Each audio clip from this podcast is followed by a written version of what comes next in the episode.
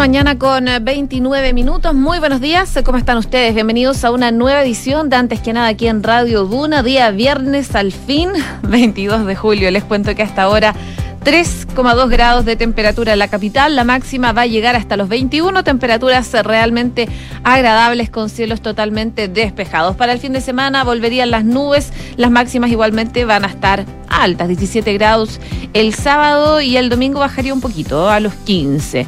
De precipitaciones, nada, según lo que nos dice la Dirección Meteorológica de Chile en el pronóstico extendido. Si nos vamos a Viña del Mar y Valparaíso, donde nos pueden escuchar en el 104.1 a esta hora, 7 grados de temperatura, cielos cubiertos con neblina, eso sí, va a ir variando a despejado durante el transcurso de la tarde. Para el fin de semana principalmente se esperan nubes y máximas que van a estar en torno a los 12 grados de temperatura. En Concepción, 11 grados a esta hora. La máxima no va a subir mucho más, va a llegar hasta los 12. Está cubierto con llovizna y las nubes se quedan durante toda la jornada. Ya desde mañana vuelven las precipitaciones a esa zona del país y se mantendrían por lo menos hasta el martes, según lo que nos dice el pronóstico extendido. Y por último les cuento de Puerto Montt, donde nos pueden escuchar en el 99.7. Puerto Montt y sus alrededores, por supuesto. A esta hora hay 4 grados, la máxima va a llegar hasta los 10. Se esperan eh, precipitaciones durante toda la jornada del día de hoy. Lluvia que podría durar por lo menos hasta el sábado durante la noche y volver el lunes durante la tarde, según lo que dice el pronóstico extendido de la Dirección Meteorológica de Chile. Por supuesto, en las zonas donde nos escuchan. Hay alerta de precipitaciones moderadas a fuertes con isoterma cero alta en zonas de las regiones de la Araucanía y los ríos. De esas zonas vamos a estar hablando en unos minutos más a propósito del estado de excepción. Son las 6.30, hacemos un resumen de las principales noticias que están ocurriendo en Chile y el mundo en los titulares.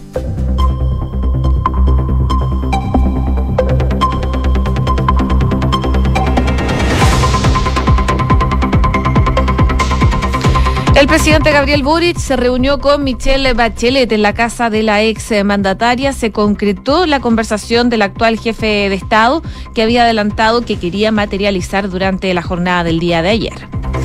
La delegada presidencial de Los Ríos descartó que el gobierno minimice la violencia en la zona y llamó a un cambio metodológico. Paola Peña afirmó que existe preocupación de parte del Ejecutivo y que se reforzarán los controles de puntos estratégicos luego de que se desestimara extender el estado de excepción en la macrozona sur y principalmente a la zona de Los Ríos. Se va a, a mantener el estado de excepción donde rige actualmente.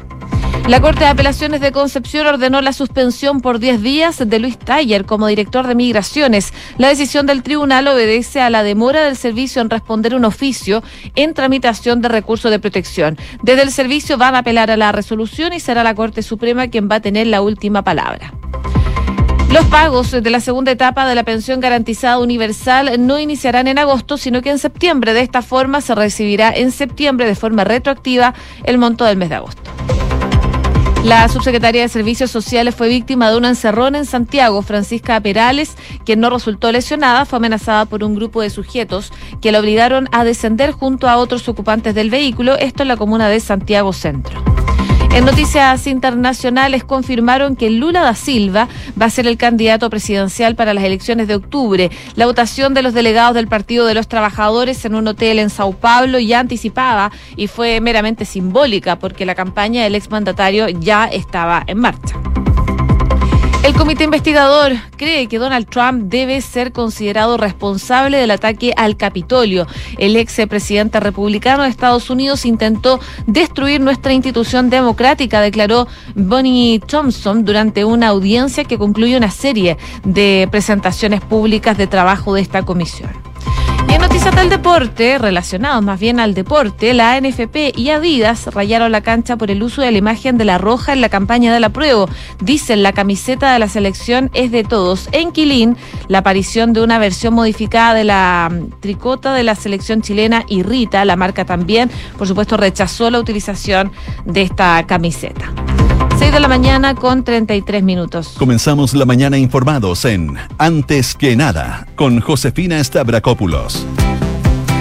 Bueno, y tras afirmar durante la jornada de ayer que buscaría aprovechar la presencia en Chile de la expresidenta Michelle Bachelet para reunirse con ella debido a la experiencia que tiene la ex jefa de Estado, el presidente Gabriel Boric logró concretar durante la tarde su deseo. Pasadas las 20 horas de ayer llegó hasta la casa de la ex mandataria en La Reina, luego de que la alta comisionada para los derechos humanos de la ONU arribara eh, ayer, antes de ayer digo, al país sin anuncios más bien oficiales y a pocas horas de haber explicitado su postura en favor del apruebo de cara al plebiscito. La cita que se desarrolló en completo hermetismo se extendió por cerca de tres horas, tras lo cual el mandatario acompañó, mm, eh, lo acompañó su comitiva, se retiró sin realizar declaraciones de la casa de Michelle Bachelet y ya con anterioridad y tras participar en Peñalolén del lanzamiento del primer video de la campaña Chile Vota Informado de cara al plebiscito del 4 de septiembre, Boric había sido consultado en la moneda por el arribo de la expresidenta Michelle Bachelet.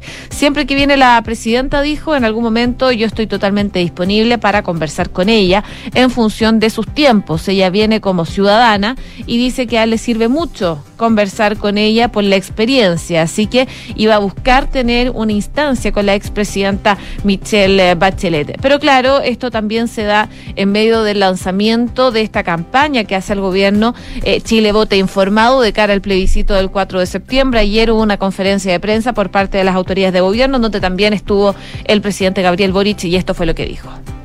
Tenemos la convicción y el deber de que todos los chilenos y chilenas el próximo 4 de septiembre voten en conciencia, voten informados, sean parte de la historia que estamos construyendo. Ambas alternativas de voto, el apruebo y el rechazo, son legítimas y lo importante es que éstas estén fundadas en conocer el texto. Por eso nos estamos preocupando de que todos los chilenos y chilenas puedan tener acceso al mismo, ya sea vía digital o mediante la entrega física del mismo con videos que den cuenta de la importancia de hacerse parte de este proceso democrático. Porque Chile resuelve sus problemas con más democracia, no con menos. Y eso es algo de lo cual estamos profundamente orgullosos. Sabemos que el eh, presidente Gabriel Boric está muy interesado en que la gente participe en este proceso, en el plebiscito del 4 de septiembre de cara a la elección de una nueva constitución, si se aprueba o se rechaza la que escribió la Convención eh, Constitucional. Pero claro, durante los últimos días esto no ha estado exento de polémicas. Eh, recordemos que durante esta semana el presidente Gabriel Boric publicó a través de sus redes sociales en una historia en Instagram una foto donde aparecía el cantante Chayanne Øhm, preguntándose cómo convencer a la familia para votar a prueba para el plebiscito del 4 de septiembre. Eso al cantante puertorriqueño no le gustó para nada, de hecho fueron sus abogados quienes salieron a hablar, incluso eh, esbozaron posibilidades de eh, acciones legales producto de el uso de su imagen en este tipo de campañas, porque dice que el artista no se mete en ningún tema político. Pero esto no queda ahí. Si hablamos de la campaña del apruebo, la aparición de una versión modificada, aunque perfectamente de la camiseta de la selección chilena en la campaña de la prueba está provocando profundas molestias. Eh, se veía a los abogados Felipe Hauser, eh, a, diputados Carol Cariola y Vlado Mirosevich, quienes están a cargo de la coordinación del comando de esas opciones en el plebiscito. Fueron acompañados por voceros de Aprueba por Chile y además se anunció como nuevo integrante del comando eh, a la alcaldesa de La Pintana, Claudia Pizarro, y algunas actrices también que estuvieron en esa instancia. Pero em, aparece eh, la camiseta de la selección chilena. Y ni en la marca de origen alemán ni en Quilín gustó la manifestación. La firma publicó un escueto pero tajante comunicado. Dice que en relación a la presentación de dos camisetas de la selección chilena modificadas con consignas políticas en el contexto del lanzamiento de Casa Pruebo, hecho ocurrido hoy, dice, visibilizados por los políticos Vlado Mirosevich y Carol Cariola, Adidas Chile es tajante en señalar que no tiene ninguna vinculación con esta manifestación. Dicen que la acción era totalmente desconocida por la firma y no fue consultada ni menos autorizada por la compañía utilizar la camiseta de la selección chilena. Mientras que la NFP se suma a este repudio a través de La Roja, eh, la cuenta oficial de la selección de Twitter, aborda la controversia y dice que la camiseta de la selección representa a todo Chile y no representa ningún sector político, ideología, raza, religión y o pensamiento. En el mismo sentido, rechaza la utilización del símbolo, eh, condenamos y repudiamos sus para el fin político y no deportivo. La Roja une a todos y todos y no debe ser motivo de división, decía la NFP en este comunicado, eh, bastante molestos por esta presentación del comando de la prueba en donde eh, muestran unas camisetas alteradas de la selección chilena en donde sale apruebo con el logo de la selección eh, y con la forma, por supuesto, también de la camiseta de la selección chilena. 6 de la mañana con 39 minutos. Estás escuchando Antes que nada con Josefina Stavrakopoulos en Duna. Seguimos revisando informaciones, como ya es costumbre cada jueves eh, en la mañana, las máximas autoridades de Interior y de Defensa se reúnen con personeros de las Fuerzas Armadas eh, para evaluar el estado de excepción que rige desde el 17 de mayo pasado en la macrozona sur, específicamente en la región de la Araucanía y en las provincias del Biobío y Arauca en la región del Biobío. La cita fue encabezada en esa oportunidad por el subsecretario del Interior, Manuel Monsalve, y también la ministra de Defensa, Maya Fernández. Y a diferencia de las anteriores, esta reunión de coordinación se dio en un contexto distinto. Y la razón principalmente es la dura derrota legislativa que sufrió el miércoles el Ejecutivo en el Congreso cuando la Cámara de Diputados rechazó este veto sustitutivo ingresado por la administración del presidente al proyecto de infraestructura crítica que antes había sido visado en el Senado. La medida se cayó en la Cámara Baja con votos en contra de la oposición, a quienes apuntó luego la moneda, pero eh, incidió también la ausencia, el rechazo o la abstención de 16 diputados oficialistas. El proyecto facultaba al presidente Boric disponer de las Fuerzas Armadas para resguardar infraestructura crítica y con la derrota en la Cámara, sin poder disponer de esta herramienta, ahora el Ejecutivo queda obligado a solicitar nuevamente una prórroga a eh, el estado de excepción constitucional. A propósito de eso y tras la reunión habló el subsecretario del Interior Manuel Monsalve, le preguntaron sobre el estado de excepción en las zonas donde rige y la posibilidad de decretarlo también en la región de los ríos. Esto fue lo que dijo el subsecretario Monsalve. Caso de la región de los ríos, después de haber escuchado, si bien no hay una unanimidad respecto a qué hacer en el caso de la región, pero sí después de haberme reunido con la gobernadora subrogante, después de haber escuchado a los alcaldes y también a representantes de los parlamentarios, sí puedo transmitir un sentido mayoritario de las autoridades políticas de la región. Y ellos quieren medidas de seguridad, pero le hemos planteado, y ellos están de acuerdo en eso, iniciar una etapa previa a cualquier decisión respecto a un estado de excepción. O sea, mejorar condiciones de seguridad de manera previa. ¿Qué es lo que se ha comprometido, por lo tanto, con la región de los ríos? Primero, la instalación de puntos de control en lugares que son considerados estratégicos para prevenir o, o controlar hechos de violencia como los graves hechos que han ocurrido en la región de los ríos. Para eso estuvo conmigo el general Enrique Monraz, Ahí entonces las declaraciones del subsecretario del Interior, Manuel Monsalve, hablando, por supuesto, de que eh, por lo menos por ahora no se va a solicitar el estado de excepción en la región de Los Ríos. A propósito de lo mismo, habló la delegada presidencial de la zona, descartó que el gobierno esté minimizando la violencia y llamó a un cambio metodológico. Esto lo hizo entonces Paola Peña, descartando esto por parte del gobierno, eh, luego de que el Ejecutivo descartara extender el estado de excepción a esa zona. En conversación con Radio Cooperativa de Hecho Peña, afirmó que se debe apostar por un cambio metodológico para investigar los ataques de grupos armados y reforzar los controles también en puntos estratégicos con las policías. Ella dice, yo diría que claramente acá, bajo ningún punto de vista, se está minimizando poniendo en menor valor la situación que ocurre en esa región. Acá hay una preocupación por parte del gobierno, por eso también se ha establecido medidas con compromisos concretos a ejecutar la próxima semana y según decía, las decisiones de esta envergadura no solamente afectan el componente en temas de seguridad, sino que también es una decisión que afecta la globalidad de los temas de la región, su desarrollo y todas sus problemáticas, decía la delegada presidencial de Los Ríos, descartando entonces que el gobierno esté minimizando la violencia en esa zona y llamó a un cambio metodológico cuando se anuncia el día de ayer que por ahora no se va a extender el estado de excepción a esa región del país. 6 de la mañana con 43 minutos. Escuchas antes que nada con Josefina Stavrakopoulos. Duna. En otras informaciones les cuento que la Corte de Apelaciones de Concepción ordenó la suspensión por 10 días del director del Servicio Nacional de Migraciones, estamos hablando de Luis Taller, por eh, la demora del organismo en responder a un oficio en tramitación de recurso de protección presentado por una ciudadana cubana y por el retraso en la entrega de su visa temporal. Según expuso la Corte en su resolución, el recurso fue presentado el pasado 24 de marzo, reiterando y notificando por carta, pero no se obtuvo respuesta. Luego, el 12 y el 30 de mayo y el 24 de junio, se pidió cuenta del mismo informe y se aplicó una multa de una UTM. No obstante, lo señalado precedentemente, el servicio mm, recurrido sigue sin dar cumplimiento a la resolución emanada por la Corte de Apelaciones, según lo que diste este fallo de la Corte de Apelaciones de Concepción. Y según el mérito de los antecedentes, las medidas que han sido adoptadas hasta ahora con el objeto de instar por el cumplimiento del ordenado en orden de informar el tenor del árbitro constitucional de origen de sus autores ha resultado absolutamente insuficiente. Se suspende entonces, dice, a propósito de esto, al señor director del Servicio Nacional de Migraciones, a quien actualmente lo reemplace o haga las veces de tal de las labores que son propias de dicho cargo por el término de 10 días, durante los cuales gozará de medio sueldo y no... Eh, participará una vez que esta resolución se encuentre firme.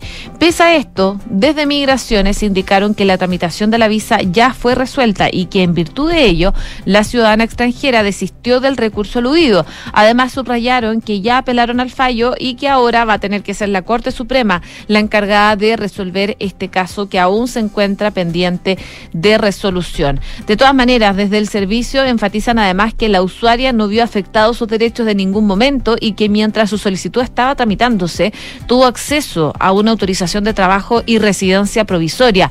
Dicen que este hecho en particular, al igual que otros miles, se enmarca en una situación compleja generada en los últimos años en el servicio. En abril del, del 2022 de este año recibieron un servicio con 500.000 solicitudes de residencias temporales y definitivas con uno, dos y hasta tres años de retraso.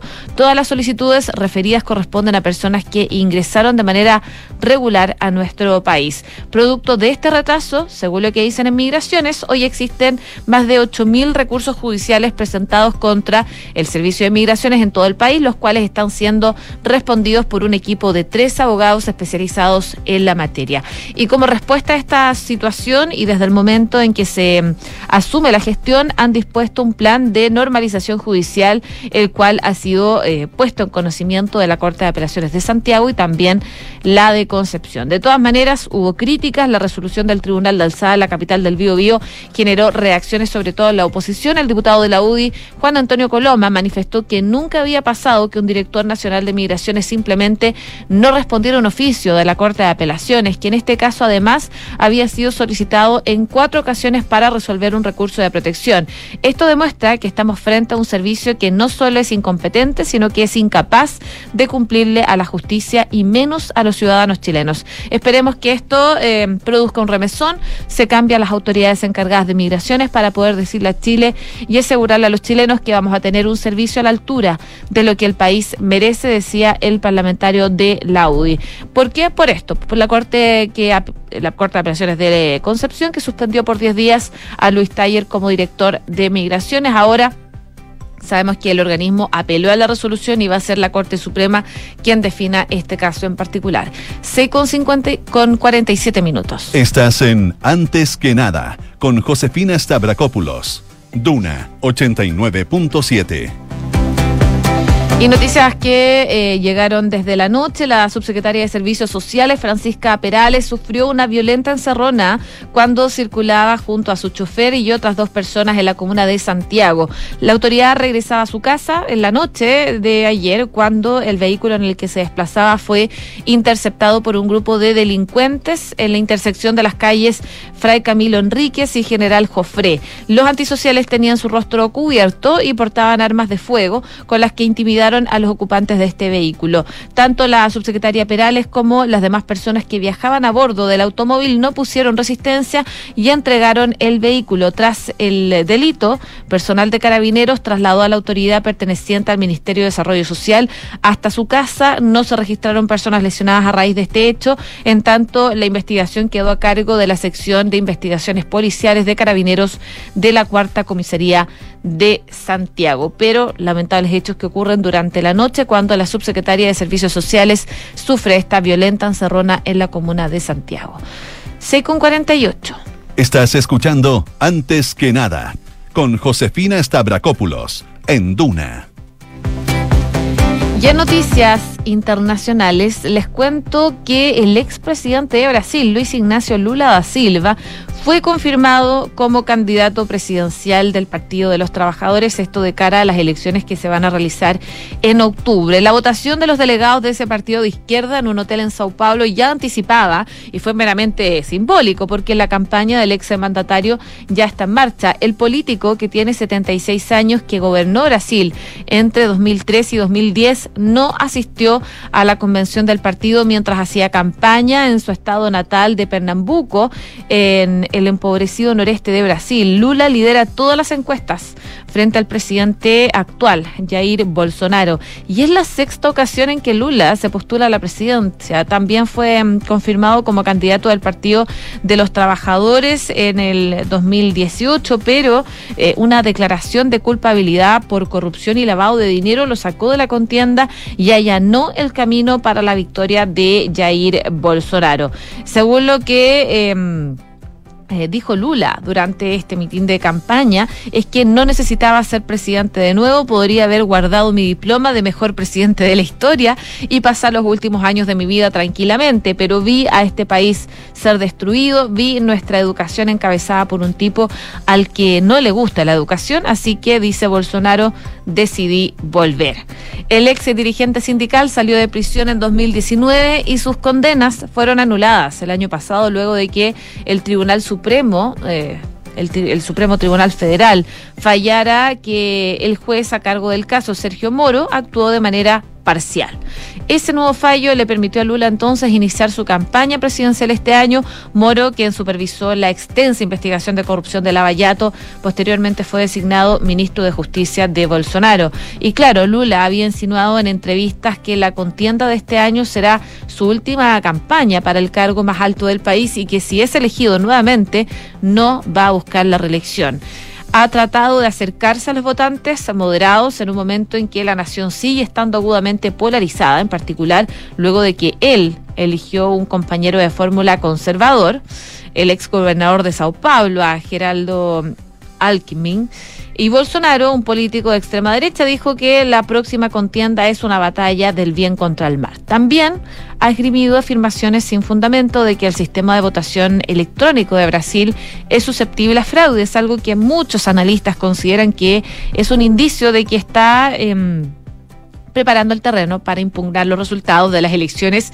si les son adversas. El Partido Liberal realizará su convención el domingo para confirmarlo como candidato, pero claro, el izquierdista Ciro Gómez oficializó su candidatura el miércoles, está en tercer sitio de los sondeos de opinión, muy lejos de Lula y de Bolsonaro. Lula cuenta con el 47% de la intención de voto para los comicios del 2 de octubre, mientras que Bolsonaro tiene el 28, según este sondeo Datafola, eh, publicado en junio, de hecho, con un margen de error de dos puntos porcentuales. Pero claro, las declaraciones de Jair Bolsonaro de posibles fraudes en estas votaciones, en la votación electrónica principalmente, hacen recordar la era de Donald Trump cuando él estaba buscando la reelección y finalmente pierde contra eh, Joe Biden. Ahora, eh, si nos centramos en Estados Unidos, lo nuevo que hay en este caso es que el comité que estaba investigando el asalto al Capitolio ha encontrado indicios como para sospechar que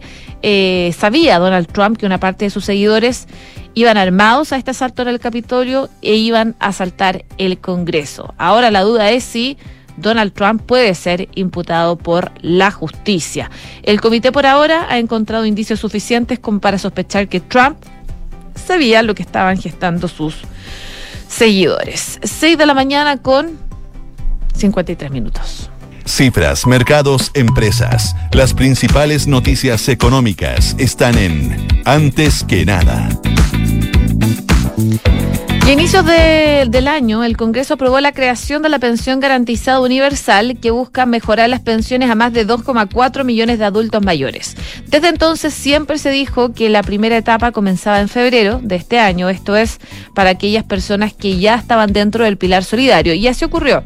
Durante el segundo mes de, del año iniciaron los pagos de esta pensión para este segmento de la población y también se dijo que la segunda gran etapa partiría en agosto, es decir, la incorporación de los 660 mil nuevos beneficiarios, que son aquellos mayores de 65 años, que están entre el 60 y 90% de la población. Es decir, solo excluyen al 10% de los que tienen mayores recursos.